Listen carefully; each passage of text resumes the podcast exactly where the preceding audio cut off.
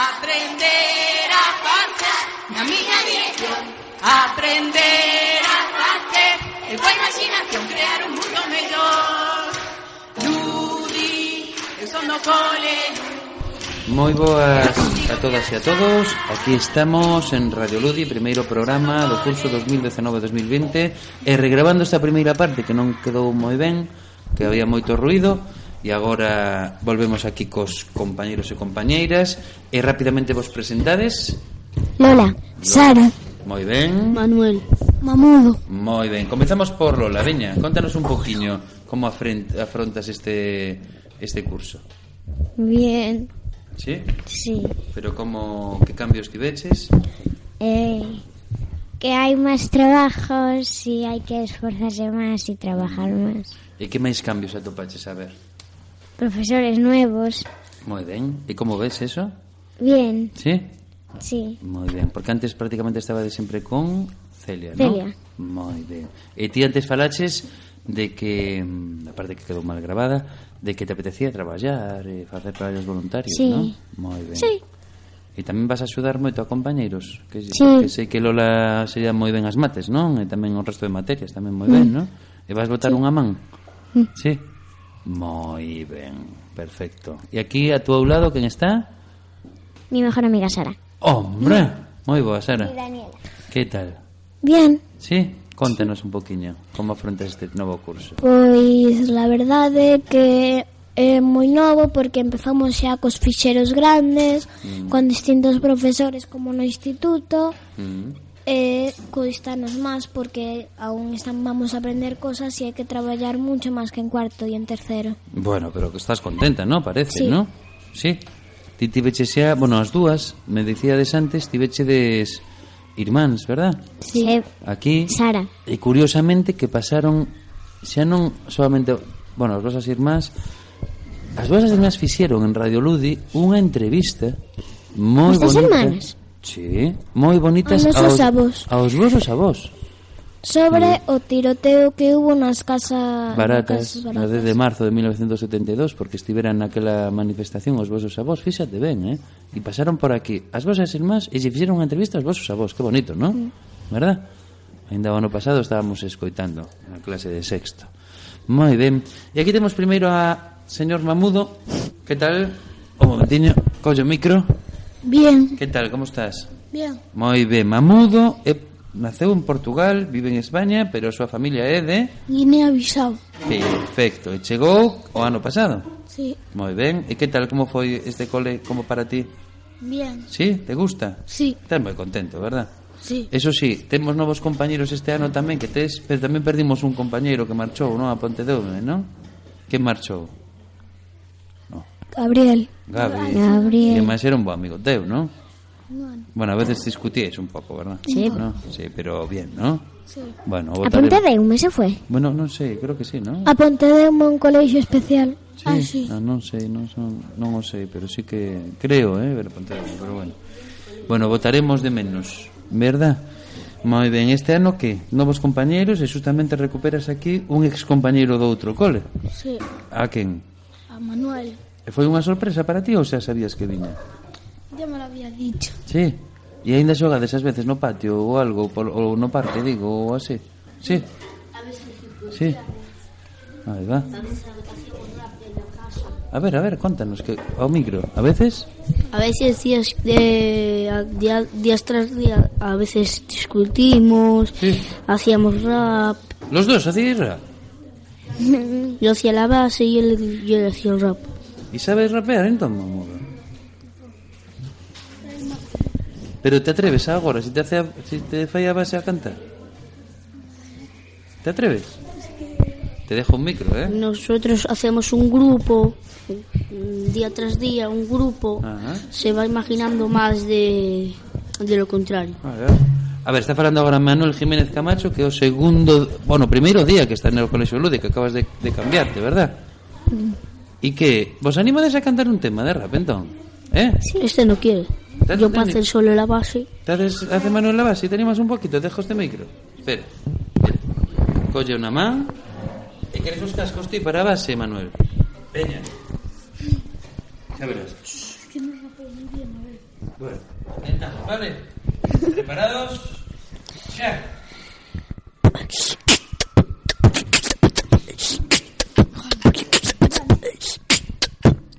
Ando con Manuel Jiménez Camacho con los alumnos del Ludi. Ando aquí haciendo un rap de base. Manuel es un mejor haciendo bases de rap. De su tri- Ahora vengo. Bravo. ¡Ven, Joana! ¡Ven!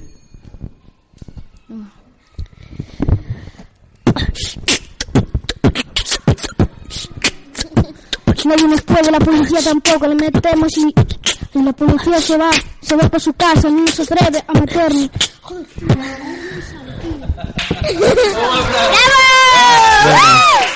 Pois aquí coñecemos a Manuel e a Mamudo Futuros raperos, pelea de galos fa- farán por aí, non? A que sí? Moi ben Bueno, veña Bravo. Ata logo, chicos Chao. Chao Bueno, Daniela Veña, eh, contanos un poquinho Como afrontas este novo curso? Bien. Sí? Sí. Vale, que diferencias atopas? Los profesores. Sobre todo Sí. Muy bien, perfecto. Eh, ¿Te asusta un poquillo? o te No. da- Nada, No. nada de nada. Nada. Muy bien, perfecto. E que é o que máis te apetece facer este curso? Os trabajos. Eh, as visitas, por exemplo, gustante ou non? As saídas? Sí. Sí? Sí. Bastante? Sí. Vale. E o tema excursións, por exemplo, como vivides vos? O tema excursións. A mí me gustan. Sí? Sí. Vale. Porque sabedes que excursión temos este curso, non? Ao final de curso. Sí. A onde? En- Non sabedes? por Cantabria. Claro. Yo qué sé. Asturias, Cantabria, e tres días por aí. Sí. E iso non vos dá un pouco de medo? No. Nada? No.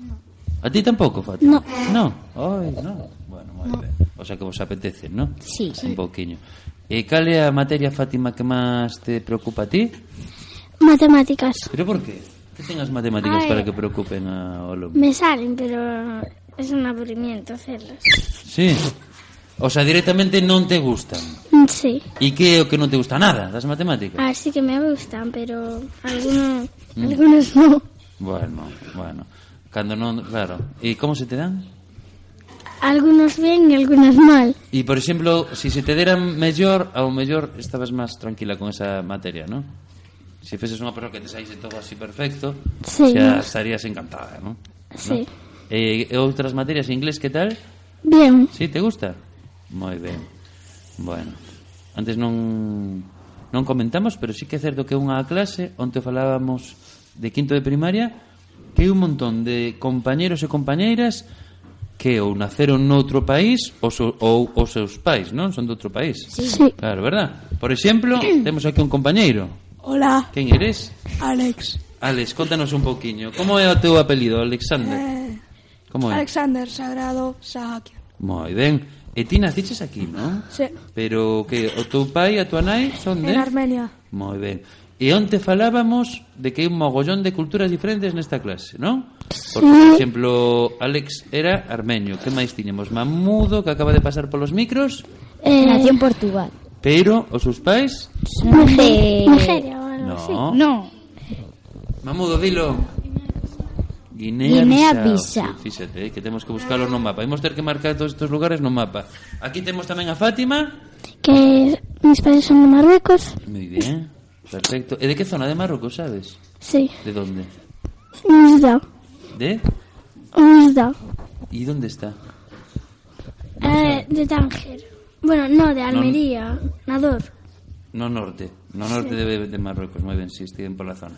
Moi ben, perfecto. Pois temos un montón de lugares diferentes, tamén temos a, A Pamela. a Pamela, que realmente no, na súa lingua como se chamaba? Nanu. Nanu, moi ben, Nanu. é rumana, verdad? Sí. A súa familia é rumana. Temos eh, eh, Elena, ven aquí. Como Ven, te- Elena. Elena, pero realmente tamén é o nome español, verdad? Pero ac- achégate ao micro, di o teu nome realmente como é. Liao Jia Ye, Moi ben. Elena, onde naciches ti? China. E en que zona de China? Shanghai. Moi ben, porque Sáhara. China é moi... No, Sáhara é teu, verdad? Ah, vale. Está máis, máis cerquiña de, do teu país. E logo creo que tamén tiñamos a... Mm, eh. Byron e que máis? Samuel, Samuel, que a súa familia son Colombia. dos dous, non? Colombianos, non? ¿No? Mamá era colombiana. Mamá era colombiana de Byron, moi ben. Ahora non lo conta, moi ben. Bueno, que tal vos, Geray? Ben, Sí? Como estás este curso? ben. Nervioso? Sí, pero ahora xa pasou un pouco, non? Sí. Que te preocupa máis? Ahora tema dos primeiros exames? Sí. Sí? Sí. Bueno. E que tes pensado para este curso? Facer? Vas traballar moito? Sí? sí? Nunca tiveras unha clase tan chea, non? Toda completísima, non? Mm. De nenos e de nenas, non? Ahora os patios isto vai ser a bomba, non? Sí. E temos tamén a Alexander que, curiosamente, Alexander ten unha afición pois que a min comparte conmigo, non? Cale? El ajedrez. Claro que sí. Unha paixón total, non? Polo ajedrez, non? Sí. Moi ben, gustache moito. Sí. Moi ben. E o teu propósito é vencerse o teu profesor, non? Este ano, non? Eh, no puedo, pero sí. No, o teu profesor me refiro a mí, eh? No, de, non ah, o sí, profesor sí, de sí, sí, ajedrez, sí, eh? sí. Sí, eso sí. Porque o ano pasado votamos algún e aí, aí aínda non a quitou, non? Pero este ano xa di que ben mellor, non? Que é mellor e que que me vas a ganar, non? Sí, te voy a ganar. bueno, e que tal? Te gusta el cole a ti? Sí. Sí? Moi ben. Bueno, veña, eh, algo máis? O pasamos de compañeros? Yo paso de compañero. Moi ben. Daniela pasa de compañeros, wow. Veña, a ver. Bueno, pois pues cambiamos. Sí. Veña, un aplauso. Miguel, Marco, eh, eh, Elena e Pamela. Moi ben.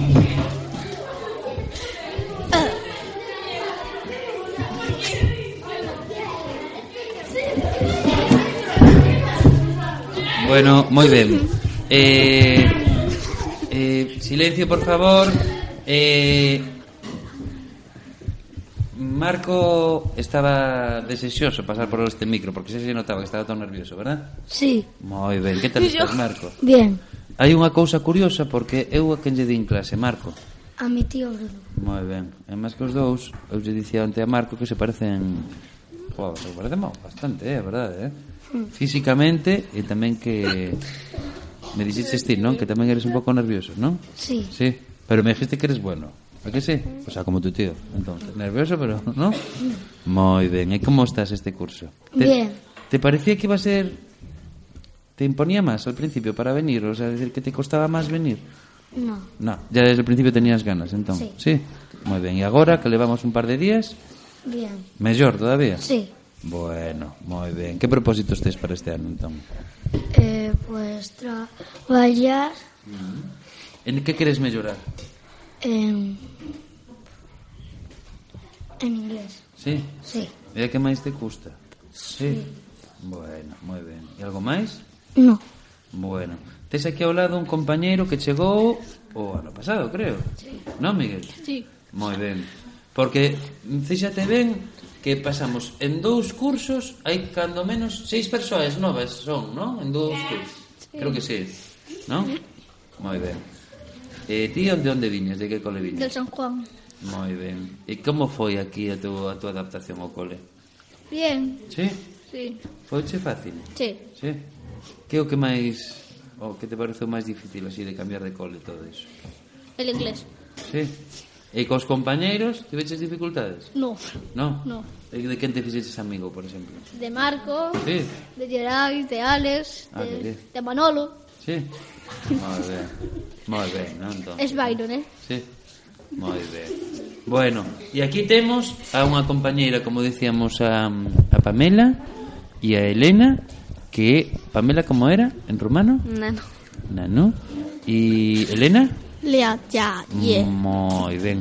E contádeme un poquiño vos como foi a vosa experiencia, porque eu creo que Pamel, mom, pres- momentito, silencio. Eu creo que mm, Pamela cando chegou ao cole xa falaba perfectamente mm, castelán, no? Eh, Bueno, un poco. bien, no? Pero Elena, ti cando viñeches aquí No hablabas español, muy poquito. Sí, solo un poquito. Un poquito. Y entonces foi difícil para ti. Un poquito. Sí, claro. Eh, co cambio de cole son iguales os coles aquí que en China, por exemplo. Sí. Sí. Yo más me gusta aquí, porque en China es muy cansada. Moi Cansada. cansada de que de traballar moito. Sí. Estás hasta, Hasta noche. la noche traballando, en serio. Como que ti de, de exercicios que te ponen os profes. No, solo trabajo hasta muy tarde. Ah, e en las clases como es? Como son os profes, Ali? A ver. Ah, es muy bueno para mí, pero algunas veces se enfada Sí, y yo tengo un poquito miedo. sí. Pero aquí tamén se enfadan. Ah, No, Sí. non se enfada o Juan contigo que acaba de chegar algunha vez? No. Nunca.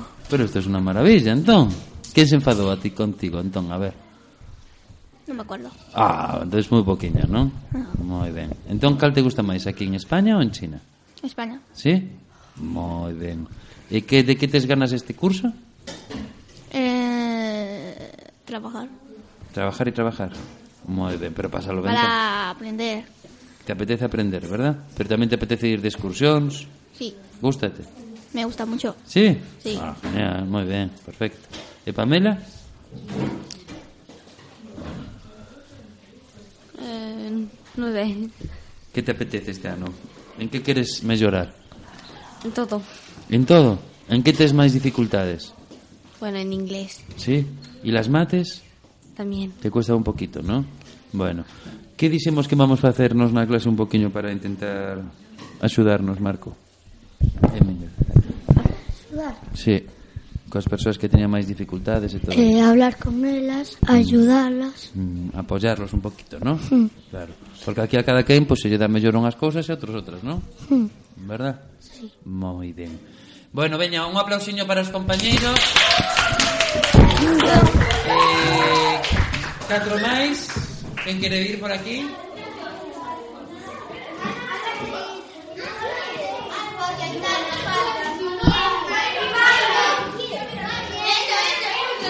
A ver, ven Byron por aquí. ¿Quién máis quere vir, por favor? Alguén que non viñera? Vamos, Emma, imos.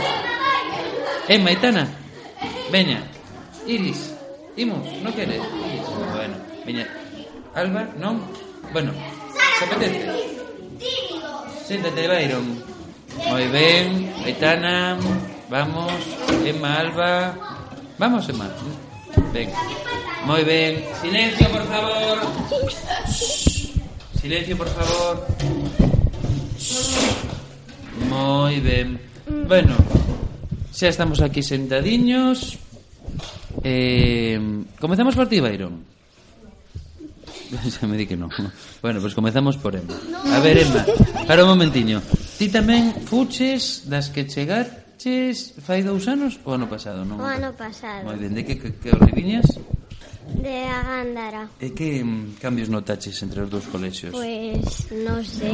Este colegio es más pequeño que el de la Gándara. Este colegio es como una casita de muñecas, ¿verdad? Sí. Bueno, ¿y eso que ten de positivo tamén que se sea pequena? Pues que se conoce mejor la- a la gente. Eso se nota moito, ¿verdad? Sí, Pero tanto os compañeros como os profes, ¿no? sí, Porque ao final a que coñedes a todos os profes. sí. E se é algunha persoa nova, se é unha pasada, ¿no? Así que aquí se nota moitísimo. É un cole moi grande, sempre son novos, ¿no? Parece, ¿no?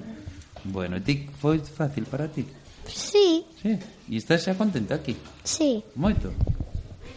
sí. E que amistades fixeches? Pues muchas. Por exemplo? Yo qué sé. Fátima, Itana. Sí. Moi ben. Con quen andas máis? Con Fátima e con Aitana, sobre todo? Sí, con Irene. Tamén. Bueno, o sea, que encantada. Además, creo que está sentada... Espera, non movamos eso porque se grava, eh? Ainda que parezca mentira. Eh, entón estás encantada, non? Sí. Sí. E que esperas deste ano? Pues sacar buenas notas. E que máis? Y. No sé. E disfrutar tamén. Sí. Sí? Moi ben. E temos aquí a un compañeiro que está un pouco nervioso, non? A ver, fala o micro. Estás nervioso? No, Seguro? seguro. Moi ben, pero non te impones todo los micros, un pouco, non? Sí. Claro, moi ben, perfecto. Que tal estás, Byron? Yo vean este año. Sí? Estás contento, entón? Sí. sí. Eh, te, eh, vexo te aí moi centrado, non? Sí. Para estudiar e para quitar vos resultados. Sí. E eu creo que debía de comentar Bairo unha cousa porque nos ten impactados a todo o mundo o look que trouxo este ano, non? Eh? Porque Bairo é un neno super moreniño, verdad? Sí. Pero contanos, que te fixeches, a ver. Pues me teñí el pelo. Pero a tope, ¿no? Sí. Porque es un rubísimo, ¿no? Muy bien. Pero o ano pasado creo que se traeron seres de outros cores. Eh, no. O sea, sí, sí, sí. Ah, claro. De que cores puxeches o pelo xa, a ver? Pues no me acuerdo. Pero un montón, ¿no? Sí. Eu creo que como mínimo azul, verde, seguro, ¿verdad? No, no azul. ¿Eh? Azul. Azul, vermello, Yo, sí. tamén? Sí. Sí. Jova, que guai, ¿no? E o seguinte cor que vais a elixir? Mm, No sé aún. Non lo sabes? Bueno, moi ben. Con ganas entón este curso. Sí. Bueno, moi ben. Eh, teño por aquí tamén a Aitana que mm, Aitana ten unha tía que me cortou o pelo a mí, verdad? A que sí? Sí. Moi ben. que mo díxome un día, verdad, súa tía? A que sí? Mm. Moi ben. Como estás, Aitana? Ven. Sí? Que cambios notas ti? De ano pasado a este? Pues que vinieron nenos novos, Ajá. que ahora nos dan máis profes. Eso seguro, verdad? Claro, Sí, claro. E iso que te parece a ti? Te cuesta eso ou te gusta? me gusta. Sí. Sí, Así se varía un pouco, ¿no? sí. Claro. Y de momento te asusta algo, así que te parezca en plan, ay Dios mío, No, ¿todo bien? sí, ¿Sí? E tú tamén eres das persoas que se vai animar a facer os traballos voluntarios ou non? sí, Crees que sí? sí, Hai algún tema que te interese en especial? sí, Como cuál? no sé. De nato, de socio, de lengua... Creo que de naturales. ¿Sí? Logo imos comezar con naturais, vale? A ver por que tema comezamos, te parece? Sí, Moi ben. E temos tamén aquí... Preséntese, señora. Como te chamas? Alba, Que máis? cantación. Moi ben, porque se queixaba onte, dicía, ai, Dios mío, que aquí todo o mundo tiña un papeliño, non? Con seu nome na, na mesa, verdad? Para saber onde sentarse, e que eras a única, Que ponía mi apellido. e xa me preguntou a mí, pero o, como é isto? Hai algún alba máis, verdad? pero sei así. Ti que tal estás? Ven, Ti cando chegaches ao colexio? desde la guardería. Bien, eres da que aguanta aquí desde o principio de todo, verdad? Incluso pasou unha cousa curiosa porque chegou un, un neno novo, non? Pero non era tan novo, porque estivo con con vos na guardería, non? Sí. Logo cambiou de cole, agora acaba de volver. Ti te acordabas del? De Iker? Sí. Sí, o recordabas? Sí, Que ben, moi ben, moi ben, perfecto. Moi guai, non? Entonces, e este curso? Como ves? fácil. Sí? Sí, E logo, de que te vai apetecer a ti facer traballo, sobre todo? A ver, que é o que máis te gusta? matemáticas. En serio? Sí, E das las ciencias naturales e ciencias sociais, hai algún tema que te guste en especial? no, No? no, Os animais, as plantas, o ser no. humano, no? O universo, no? Os extraterrestres? No. Tampouco? Dá miedo? Un pouco. Si extraterrestres te dá miedo? no, Seguro? seguro. Bueno, moi ben. Bueno, pois pues algo máis, chicos e chicas. Non? No. Bueno, pois pues finalizamos aquí a este grabación deste primeiro programa. Vale, un aplauso, veña. Hasta logo.